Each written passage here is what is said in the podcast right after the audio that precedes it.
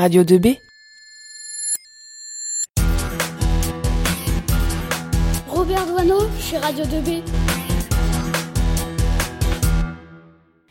Bonjour, je suis Maxime, je suis avec Elliot et Mathis. et nous allons vous présenter le manga japonais One Piece, qui a connu beaucoup de succès.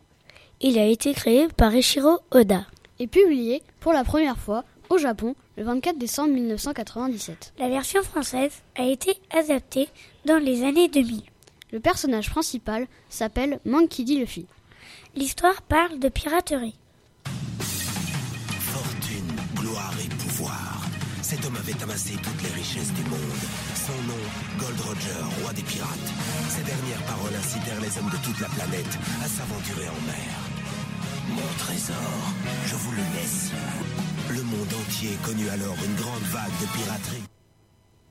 De 1997 à 2016, il a été vendu à 380 millions d'exemplaires. Quel succès Depuis longtemps, c'est le plus vendu au monde. Un dessin animé a même été créé et diffusé sur les chaînes Day One et Game One. Tout de suite, on écoute un petit morceau du générique.